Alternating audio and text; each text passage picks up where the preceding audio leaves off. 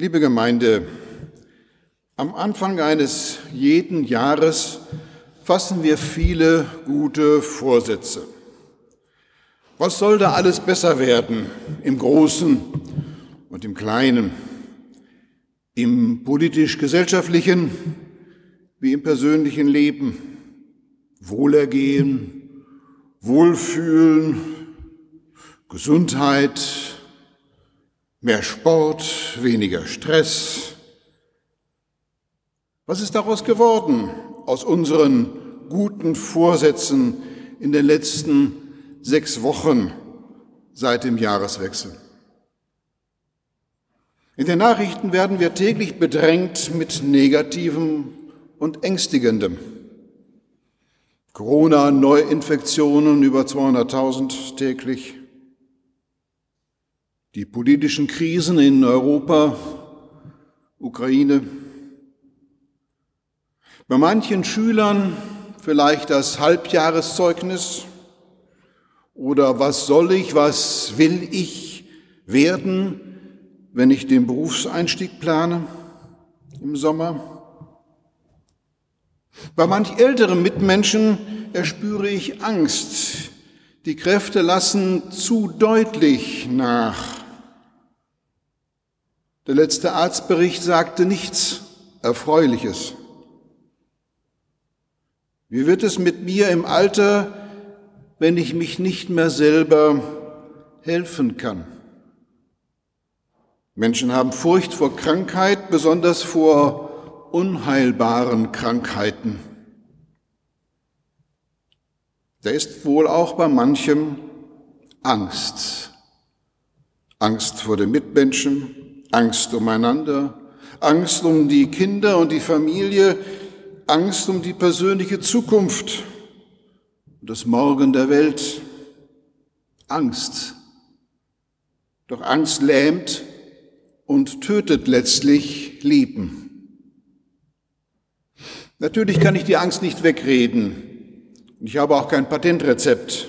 Aber ich versuche, den Blick von dem, was lähmt, wegzulenken hin auf die Fülle des Lebens.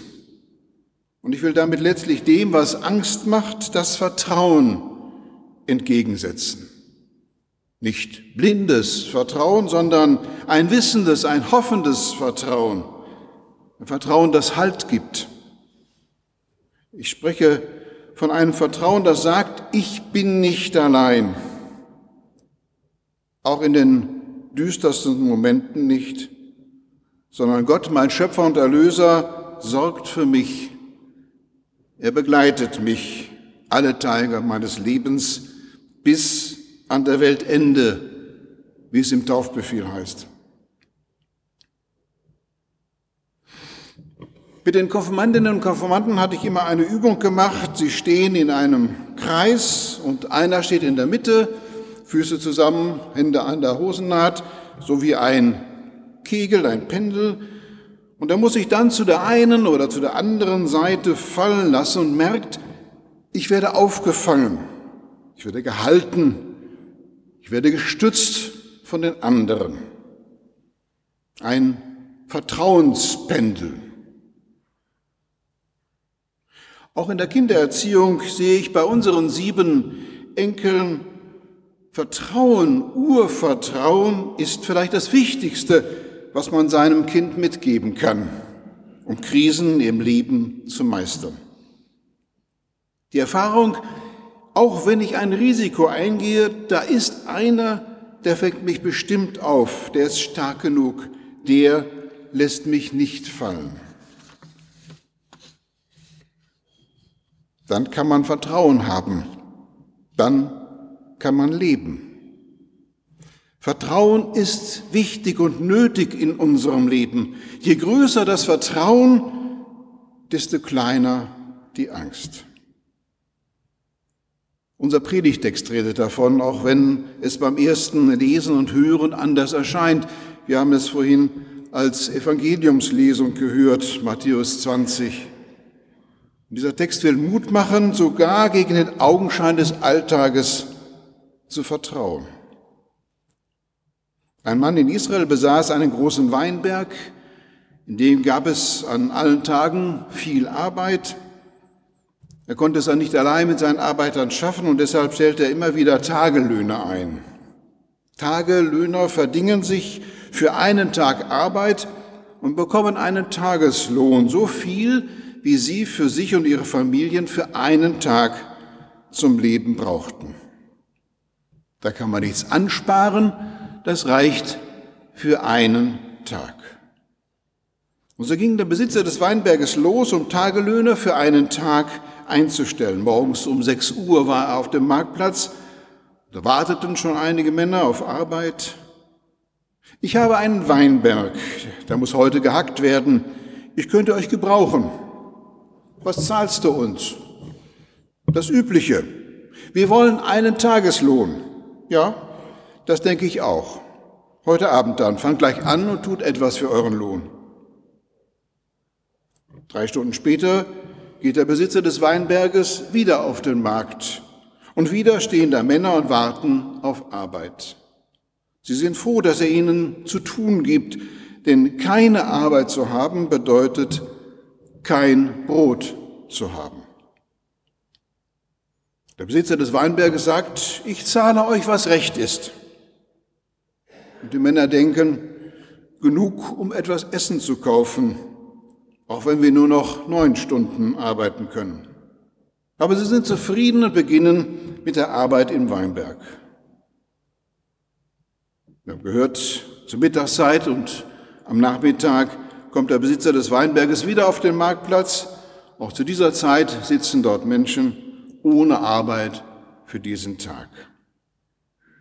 Vielleicht werden sie nicht mehr viel tun können, denkt er, aber ich will ihnen Arbeit geben. Wer weiß, ob sie es nicht brauchen. Und so nimmt er also noch mehrmals am Tage Menschen mit und verspricht ihnen, er wolle ihre Arbeit gerecht entlohnen. Und so geschieht es. Abends wartet vor dem Haus des Besitzers eine große Menge, um den Lohn zu empfangen. Und der Weinbergbesitzer gibt dem Vorarbeiter den Rat, gib allen gleich. Ich will nicht, dass einer zu wenig bekommt zum Leben. Gib allen, als hätten sie zwölf Stunden gearbeitet. Und so macht es der Verwalter und fängt bei denen an, die zuletzt mit der Arbeit begonnen haben und zahlt allen einen vollen Tageslohn aus. Da beginnen die Arbeiter, die den ganzen Tag gearbeitet haben, natürlich zu schimpfen, als sie sehen, dass sie mit den anderen gleichgestellt werden. Damit sind sie nicht zufrieden und einverstanden. Der will uns allen gleich viel Geld geben, wir haben zwölf Stunden gearbeitet und bekommen das Gleiche wie die, die viel weniger gearbeitet haben. Das ist ungerecht. Und zu dem lautesten der Männer sagt der Besitzer des Weinberges, mein Freund, ich tue dir kein Unrecht. Wir haben uns heute Morgen geeinigt, dass ihr heute bei mir arbeiten könnt und einen vollen Tageslohn bekommt, einen Silberschilling. Genau so ist es auch geschehen. Reg dich also nicht auf. Wenn ich denen, die kürzer gearbeitet haben, gleich viel Geld geben, dann ist das doch meine Sache. Die Männer brauchen auch das Geld, um ihre Familie zu ernähren. Schau nicht neidisch, weil ich gütig bin. Ich will dem Letzten genauso viel geben wie dir. Freu dich, dass ihr heute alle etwas verdient habt. Jesus erzählt dieses Gleichnis seinen Jüngern, die nach dem Lohn ihrer Nachfolge fragen. Müssen nicht gerade sie als Jünger Jesu mehr bekommen? Müssten sie nicht näher an Christus im Reich Gottes sitzen? Müssten sie nicht besser belohnt werden, weil sie doch Jünger Jesu sind? Und auf diese Frage dieses allzu menschliche, verständliche, antwortet Jesus mit diesem Gleichnis. Der Besitzer des Weinberges, das ist Gott. Und Gott will, dass keiner zu kurz kommt. Jeder, der mitarbeitet, soll genug zum Leben haben, wirklich genug. Liebe Gemeinde, mir ist an diesem Bibeltext, dem bekannten Gleichnis, ein Dreifaches aufgegangen. Zum einen, Gottes Güte ist unberechenbar, sie ist freies Geschenk. Diese Güte Gottes ist Grund und Hilfe zum Leben. Sie kann nicht verdient werden. Also nicht, wenn ich als Christ dies und das tue, dann habe ich den und den Anspruch auf Gnade. Mein Tun kann mich vor Gott nicht gerecht machen. Ich stehe unter der Macht der Sünde, wie Paulus sagt. Im Reich Gottes geht es eben nicht nach dem Leistungsprinzip, so heilig und asketisch ich mich auch gebe und mein Leben gestalte. Wie hat es der Hamburger Matthias Claudius in dem schönen Lied Der Mond ist aufgegangen, was man so selten im Gottesdienst singen kann am frühen Morgen, aber doch so richtig formuliert. Wir stolzen Menschenkinder sind eitel arme Sünder und wissen gar nicht viel. Wir spinnen Luftgespinste und suchen viele Künste und kommen weiter ab vom Ziel. Und weil wir es mit eigener Leistung gar nicht ins Ziel schaffen können, zieht Gott uns ins Ziel. Es liegt allein an seiner Güte, dass wir nicht verloren gehen können. Ich erlebe die Güte Gottes, weil er mich liebt. Dass es keinen Anspruch gibt, erfahren im Gleitis ja auch die Langarbeitenden. Mein Freund, ich tue dir kein Unrecht. Der Weingärtner redet den zornigen Weinführer, Wortführer mit mein Freund an. Auch er steht unter der Güte Gottes und er bleibt in der Güte Gottes. Gott wird nicht zornig, nein, seine Liebe ist treu und fest, sie ist bedingungslos, sie kennt kein Ende. Gottes Liebe ist Geschenk. Und Gott ermahnt zur Bescheidenheit damit sich nicht einer besser vorkommt als der andere. Bist du neidisch, weil ich so gütig bin? Das Zweite, was mir wichtig geworden ist, Gott bemisst nicht nach Leistung, sondern nach gleichem Bedarf an Leben. Auch diejenigen, die später kamen, brauchen das Geld, um ihre Familie zu ernähren. Gott will, dass alle leben können, dass alle genug zum Leben haben. Kaum zu fassen auch und sogar diejenigen, die aus welchen Gründen auch immer erst kurz vor Feierabend mit der Arbeit anfingen, alle bekommen so viel, wie sie für ihre Familie zum Leben brauchen. Gott will, dass keiner zu kurz kommt. Liebe Gemeinde, gibt es Tröstlicheres für uns zu hören? Gottes Güte ist Geschenk. Wir Menschen können nicht unser Heil schaffen. Es ist allein die Gnade Gottes. Und Gott will, dass keiner zu kurz kommt. Darum gibt er uns auch nach dem gleichen Bedarf an Leben. Und drittens, Gott will, dass alle leben.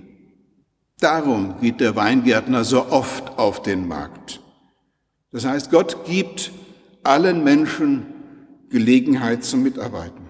Keine ist unnütz, keiner ungeeignet. Ob jung und alt, ob gesund oder krank, jede ohne Ausnahme wird von Gott in Dienst gerufen. Jeder wird gebraucht im Weinberg des Herrn. Für jede gibt es eine Aufgabe. Wir alle sind Teil von Gottes Reich. Lass uns darauf vertrauen in unserem Leben. Da sind nicht gleich alle Ängste weg, aber es lässt sich leichter damit leben. Denn dann habe ich keine Angst mehr, nicht genug abzubekommen, sondern setze darauf, auch mir schenkt er alles, was ich zum Leben brauche, jeden Tag neu. Der Friede Gottes, der höher ist als alle menschliche Vernunft, bewahre unser Herzen und Sinne in Christus Jesus. Amen.